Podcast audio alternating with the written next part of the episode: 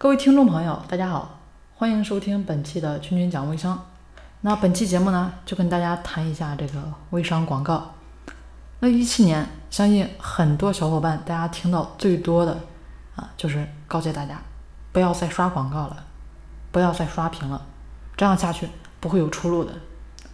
嗯，这样呢，确实啊，一点没有错。如果只知道闷头刷硬广，确实不会有出路。那微商呢，也是零售业的第五次革命，这块儿本身就是以人为本的社交平台嘛。毕竟，如果说你不学习洞察客户、了解客户的需求啊，而是走这个淘宝电商流量为主的模式，那不用我说，大家自己呢也都清楚这个收益情况怎么样了，对不对？那我们做微商不发广告，别人知道我们是干啥的呀，对吧？无广告不微商嘛，广告当然要打，关键是看怎么打。那我们团队的人，我都要求啊，他们修炼到打没有广告的广告的境界，大家懂了吧？就是别出心裁的打广告，有广告呢，却看似无广告啊，软植入发人们爱看的。那朋友圈的文案怎么写，人们才爱看呢？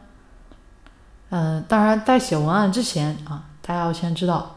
人们喜欢看什么电视剧？是不是本身呢？所有的人都喜欢看电视剧，都不喜欢看广告啊，所以大家也才会去充各种 VIP 去广告。那可以想想啊，人家拍条广告付出多少，对不对？请那么高颜值的当红明星啊，又请专业的摄影师、灯光师，选搭配场地，再配上这个应景的音乐，才拍出了咱们看起来。似乎那么高大上又很完美的广告，但是呢，人们依然不喜欢看。那问一下自己，每天复制粘贴，有时候呢还连续刷好几条的硬广，谁会喜欢看呢？那人们为什么喜欢看电视剧？其实就是因为电视剧有高潮迭起的剧情，引人入胜，对吧？这个故事情节，那人们呢也都喜欢听故事。故事呢，其实也是抢占客户心灵最有效、最持久的工具。故事具有传奇性、戏剧性，而且易于传播，这是故事本身的一个特性。一个好的故事也会牢牢抓住你的客户，激发他们的热情、共鸣，并且呢，会通过他们啊传递给其他的人啊，也能变成你的营销利器啊。那用讲故事的方法来发广告是最有效的手段。把你的产品广告通过各种技巧啊植入到故事里面，学会了讲故事，你的营销呢也就好做了。那还想问大家啊，就是你真的了解自己的产品吗？为什么啊？为什么要问大家这个问题？就是大家卖的每一款产品都有 N 多种的功效，有的不下十几种。那好多小伙伴发文案的时候，把所有的功效呢都罗列出来。生怕别人不知道啊，自己的产品多么多么好，那客户看了都眼花缭乱了，对不对？就更别说记住了。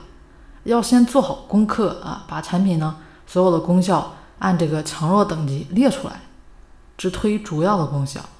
在这里呢，送给大家八个字：雪中送炭啊，锦上添花。我们呢只做雪中送炭啊，千万不要做锦上添花，好吧？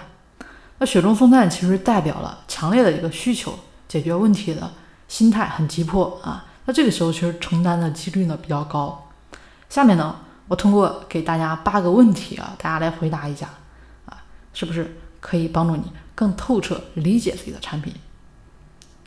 首先，你的这个产品的特色、功效都有哪些？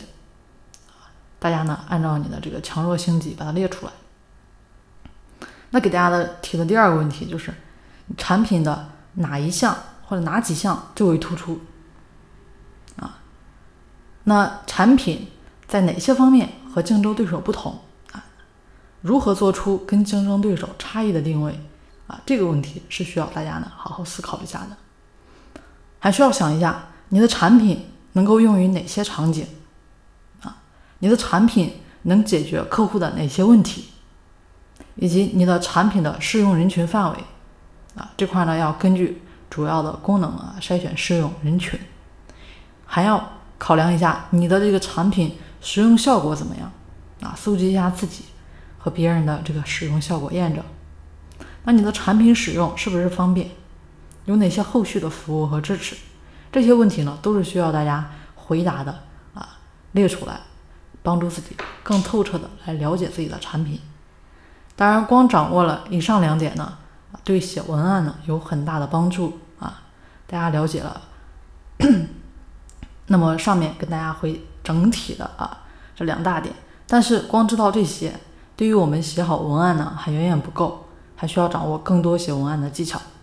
不过呢，做微商啊，做好微商也并没有那么难，只要你找对了方法，学会了技巧，不愁出不了单。好了，本期呢就跟大家分享到这里。如果觉得节目对大家有帮助的话，欢迎大家订阅我们的节目。我们下期节目再见。